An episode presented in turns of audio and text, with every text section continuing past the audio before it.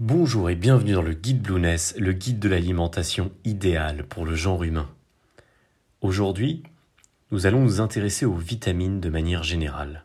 En effet, nous avons appris ce qu'étaient les macronutriments, les protéines, les glucides et les lipides dans les podcasts précédents. Nous allons maintenant nous attaquer aux micronutriments qui sont constitués par les vitamines d'une part et par les sels minéraux d'autre part. Voyons déjà les vitamines. Les vitamines sont des substances organiques qui exercent des fonctions biochimiques essentielles. Entre autres, elles régulent le métabolisme, facilitent la libération d'énergie et assurent des fonctions importantes dans la synthèse des os et des tissus. Par exemple, les vitamines C et D interviennent dans le métabolisme des os. La vitamine C préserve l'intégrité et l'élasticité de la peau, des muqueuses, des vaisseaux sanguins. La vitamine A soutient le métabolisme des tissus de la rétine, mais aussi de la peau et des muqueuses. Enfin, les vitamines E et C neutralisent les radicaux libres, tandis que les vitamines B2 et B3 interviennent dans la production d'énergie. Voilà pour le rapide tour d'horizon. À l'inverse des macronutriments, les vitamines sont des micronutriments, en ce sens que notre organisme en a besoin, mais dans de faibles quantités.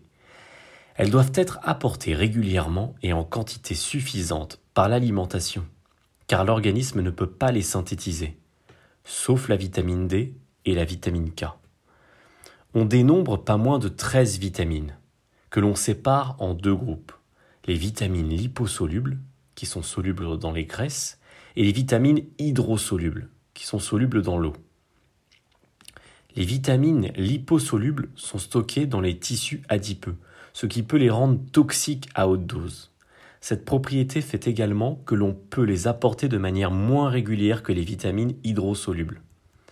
De manière générale, les vitamines liposolubles sont apportées par les lipides alimentaires, comme l'huile, les poissons gras, le jaune d'œuf, les abats ou encore le foie.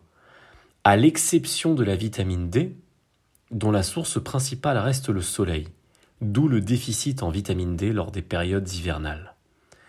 Les vitamines liposolubles rassemblent les vitamines suivantes la vitamine A, D, E et K.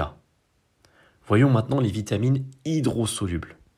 Celles-ci ne sont pas stockées, elles sont solubles dans l'eau et s'éliminent facilement par les urines, sauf la vitamine B12.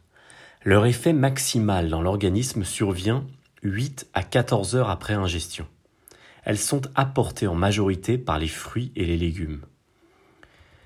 Les vitamines hydrosolubles rassemblent les vitamines suivantes la vitamine C et les vitamines du groupe B, donc vitamines B1, B2, B3, B5, B6, B8, B9 et B12.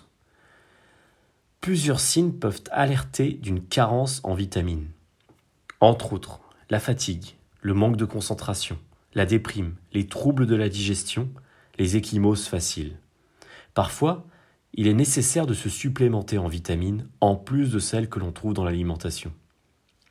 Les besoins varient quant à eux en fonction de l'âge, du sexe, de la corpulence ou encore de l'état de santé.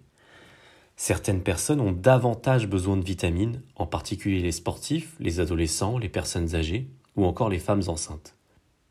La pollution et le manque de soleil augmentent aussi notre besoin en vitamines.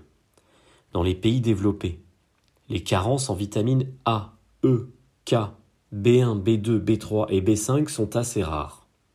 Elles sont en revanche plus fréquentes pour les vitamines B9, B12, C et D. Attention toutefois, un apport trop élevé de vitamines n'améliore pas les performances d'un organisme qui fonctionne déjà normalement. Leur surconsommation peut avoir, à moyen ou à long terme, des effets plutôt toxiques. À l'inverse, un apport insuffisant entraîne des déficits, voire des carences associées à des troubles cliniques ou pathologiques. Mais alors comment savoir quelle vitamine prendre, à quel moment et pour qui? Pour pouvoir répondre à ces questions complexes et dépendantes de nombreux facteurs, faisons un rapide tour d'horizon de chaque vitamine. Ainsi, pour chacune d'entre elles, vous saurez intuitivement, à condition de vérifier a posteriori via un bilan de santé, si vous avez besoin de vous supplémenter ou pas. Commençons par la première, la vitamine A. Ça fera l'objet du podcast suivant. À très bientôt sur blueness.com.